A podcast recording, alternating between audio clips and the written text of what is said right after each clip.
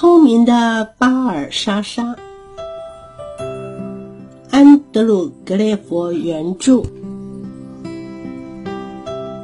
巴尔莎莎和叔叔住在一个小镇里，他长得十分娇小，他的叔叔对他非常的严厉，整天叫喊着：“巴尔莎莎，快点做事！”叔叔还常骂道：“你真是没用啊！”巴尔莎莎因为非常害怕，看起来就更小了。一天，叔叔又大叫着：“巴尔莎莎，快去买三打钉子回来修理篱笆！如果篱笆没有修好，羊毛还没剪，羊就跑走了，那可就糟糕了。”巴尔莎莎便带着山羊一起出发了。他在水沟旁边看到青蛙，便想到了钉子；而他拍着邻居的马的时候，就想到了篱笆。当他和山羊在邻居晾晒的布块中间玩耍的时候，邻居他骂着从屋子里冲了出来，他就飞快地赶着山羊回家去了。邻居还骂道：“没有用的东西，有这么长的名字却没有脑筋。”当他听到没有用的东西时，才又想到了他的叔叔。他到店里买了三条晒衣绳，挂在山羊的背上，就一路走回家了。半路上，他快乐地和青蛙坐在墙边休息。而当他走到街角，看到篱笆时，才想起来，哦，应该买的是钉子。为了弥补错误，他拿了一把钳子，从篱笆中拔出了三打的钉子。结果篱笆倒塌了，羊也跑掉了。巴尔莎莎赶紧把羊绑在一起。当叔叔看到绵羊和倒塌的篱笆时，生气的大叫：“没有用的东西，看我如何来处罚你！”虽然巴尔莎莎把钉子交给叔叔，叔叔还是生气的把它扔到了床上。一个下雨天，叔叔决定把屋子弄得像白天一样明亮，让母鸡没有办法睡觉，好下更多的蛋。他大叫着：“巴尔莎莎，快点到店里买六个灯泡！”这样母鸡才不会睡懒觉而不生蛋。我们没有蛋可以拿去卖钱，那就糟糕了。当时雨下得很大，巴尔莎莎躲在山羊的肚子下面走着，因为风很大，人们都很费力地撑着伞。他一路赶着山羊走过泥水坑，全身溅得湿淋淋的。小店里几乎什么东西都有卖，钉子和油漆。葡萄干和石油，锅子和布匹，还有面粉、肥料和石灰。巴尔莎莎必须排队等候买东西，但比他厚道的人都买完了，却还没有轮到他。他生气的跳着脚，而忘了他要买的东西。他叫，他大叫着说：“该轮到我了！我要买四把伞。哦，不对，是六把伞。”他把伞。挂在山羊的身上，一路上没有停留，很快的回家了。可是当他走进花园，看见鸡舍，才想起来母鸡需要的是灯光。他想不出更好的办法，就把伞藏起来，并拿了斧头爬到了鸡舍屋顶上，准备凿个洞，让鸡舍亮一点。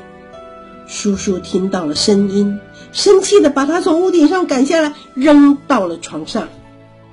日子一天一天的过去，他们种的甘蓝菜已经长得很肥大了，可以用手推车推到路边去卖了。叔叔大叫着说：“巴尔莎莎，快到店里去买一部最便宜的手推车。”在去店里的半路上，他把自己的名字写在路边的沙地上，有几次写的不太对，有几次又几乎完全正确，但是一次。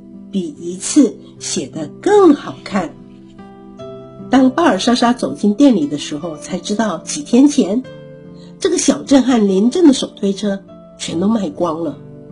回去的路上，他一面牵着山羊，一面和路上的女士、马儿、青蛙，还有他遇到的人打招呼。当叔叔听说小镇的手推车都卖光时，大声的责骂巴尔莎莎没有用的东西，只会做白日梦和说谎。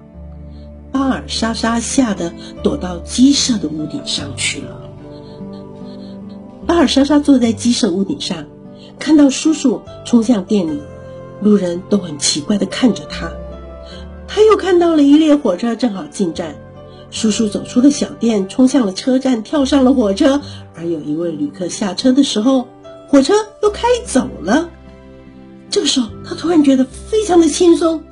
他拿了一些木板，做了一个可以载橄榄菜到路边去卖的东西，并将晒衣绳连接起来，作为羊群的篱笆，还把绳子从马厩牵到树上，再拉到鸡舍的屋顶上。他拿出上次藏好的雨伞，将它们打开挂在绳子上，接着在每把伞。里头放了一只母鸡和一些饲料，新鲜的空气、饲料和轻轻摇摆的伞，使母鸡很舒服的啄食，然后就开始下蛋了。这些事情看起来很新奇，所以大家都围过来看，希望能买到一个甘蓝菜或一颗鸡蛋。有个游客看到像坐在小船一样舒服的。雨伞里的母鸡和坐在鸡舍屋顶上拉动绳子的巴尔莎莎，非常的赞赏，点着头说：“实在太棒了，这是谁想出来的好主意呀？”大家便说是巴尔莎莎。游客走向他，问道：“说你就是巴尔莎莎吗？那是个很棒的名字。”巴尔莎莎回答说：“是的，但是不太好写。”他一面扯着绳子，一面从一把伞里拿出钱和母鸡，好让母鸡休息。这位游客向巴尔莎莎提出了一个很奇怪的要求，他想要买其中的一把伞和一小段的绳子作为纪念品。巴尔莎莎一面说不，一面把另外一只母鸡放进伞里头。游客说：“只要很短的一段就行了，我会付钱给你的，付很多的钱。”巴尔莎莎还是回答说：“不行。”游客说：“拜托嘛，我想请你在伞上签名，留作纪念呢。”巴尔莎莎听了，便拿出油漆和刷子，很骄傲的在伞的上面写着他的名字。游客向他道谢，并且付给他很多的钱。这个时候，叔叔疲惫的回来了。他没有买到任何的推车。他看着伞里的母鸡，拿着伞的游客和拿着钱的巴尔莎莎，他不明白到底发生了什么事。